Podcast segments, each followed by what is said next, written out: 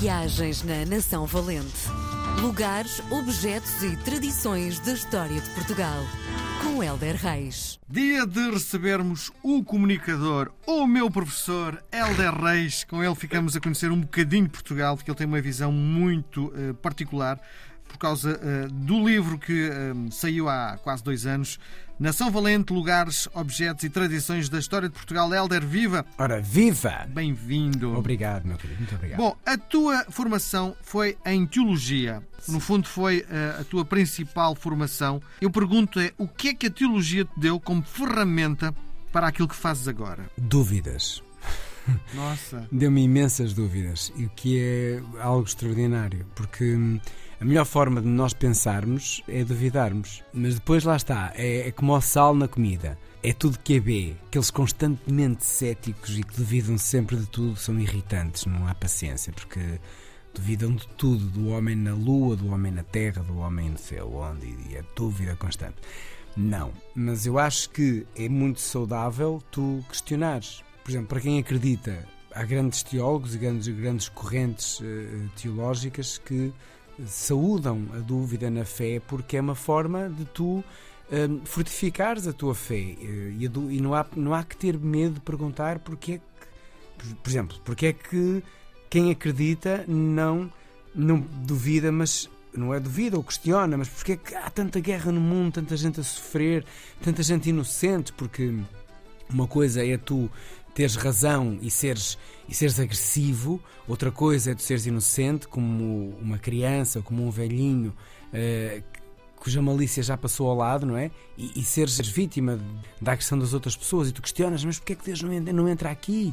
Quer dizer, é uma situação tão injusta, tão obviamente injusta. Porque é que... Isto é muito saudável tu pensares, que é para a tua cabeça de pôr ali soluções e, e uh, mecanismos para te defenderes também contra isso e também perceberes a teia de vida emocional e espiritual na qual tu te mexes. Uhum. E eu isto tudo aprendi muito no seminário e a, e a estudar teologia porque havia coisas que eu lia que eram tidas como garantia e pareciam muito óbvias e outras religiões, nós estudamos as religiões, as principais religiões do mundo, e aquilo era tudo muito certo, muito exato, e eu às vezes perguntava, mas porquê? Mas é assim tão certo? Mas como é que pode ser uma coisa assim tão certa se é uma coisa tão espiritual? E se é tão espiritual, entra num outro campo que não o beliscar a pele e sentes que te beliscaram, não é? Sim. E então eu fiquei com isso. E, e, hoje em dia, no meu trabalho, nas minhas entrevistas, a dúvida, a inquietação, a curiosidade, porque é que é assim e não assim? Isto é, isto é bom. Não é? Agora Sim. usar. Mas, oh, oh Helder, isso não é uma canseira emocional?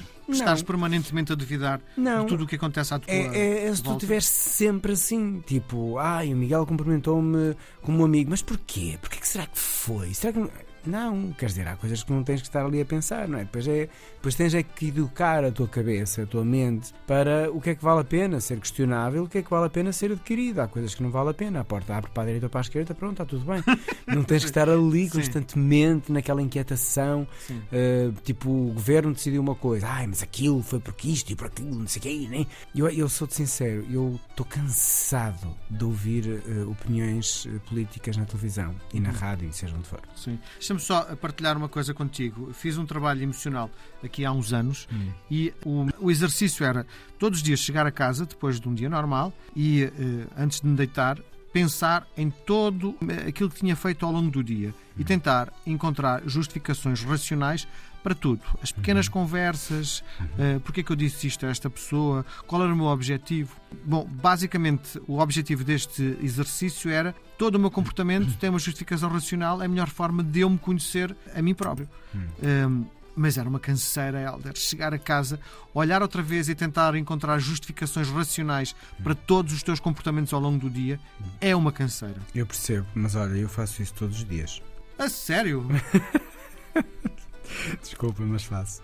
Não consigo fazer de outra forma. Eu todos os dias Uh, faço duas coisas à noite, que é pensar uh, em como foi o dia e se eu consegui cumprir aquilo que tinha estipulado para esse dia e planificar o próximo dia. O que é que eu vou ter, o que é que eu quero que aconteça naquele dia a nível de trabalho, a nível de, de ações e, e pá, organização, não é? Uhum. Um, e eu faço isso à noite e não é assim, para mim não é assim muito extenuante. São 15 minutos que eu estou ali organizar a agenda mental uhum. e ajuda-me imenso a que eu não cometa os mesmos erros do dia anterior e, e tente todos os dias uh, cumprir os meus objetivos pessoais, emocionais. Uh, laborais, eh, é um exercício que eu faço, mas lá está, herdei muito isso do seminário, da teologia, sim. dos meus uh, mais de 12 anos de vida de educação de regra. Sim. sim. O que é que hoje nos trazes? Então, olha, hoje trago-te uma expressão que eu não sei se conheces, que é que no Alentejo a fome vem de barco. É uma expressão muito antiga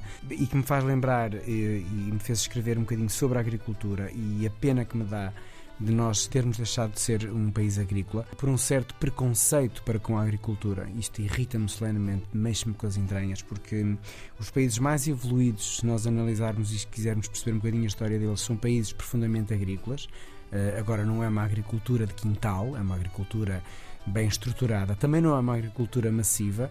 Uh, hoje em dia, tens zonas no país onde as oliveiras parecem sebes e tu não percebes que é uma árvore centenária e que é frondosa e que tem espaço porque é tão intensiva, tão intensiva, tão intensiva que aquilo é destruidor do solo, é destruidor. Não é uma agricultura para mim sequer. Eh, mas pronto, tudo bem, cada um sabe da forma como quer cuidar do mundo.